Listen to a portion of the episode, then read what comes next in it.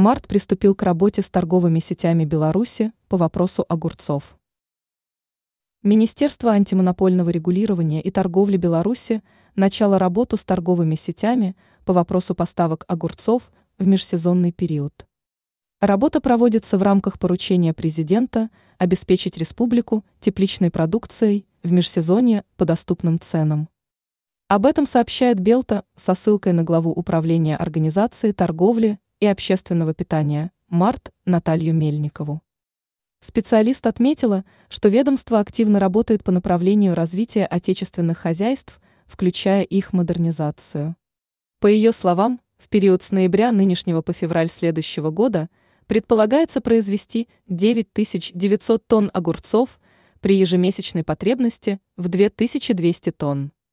Мельникова заверила белорусов, торговые организации закроют потребность внутреннего рынка.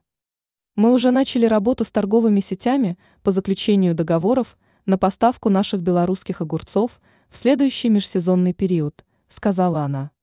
А начальник управления земледелия, растениеводства и кормопроизводства Комитета по сельскому хозяйству и продовольствию Витебского облсполкома Валерий Нерозя добавил, будет организована работа теплиц с досветкой.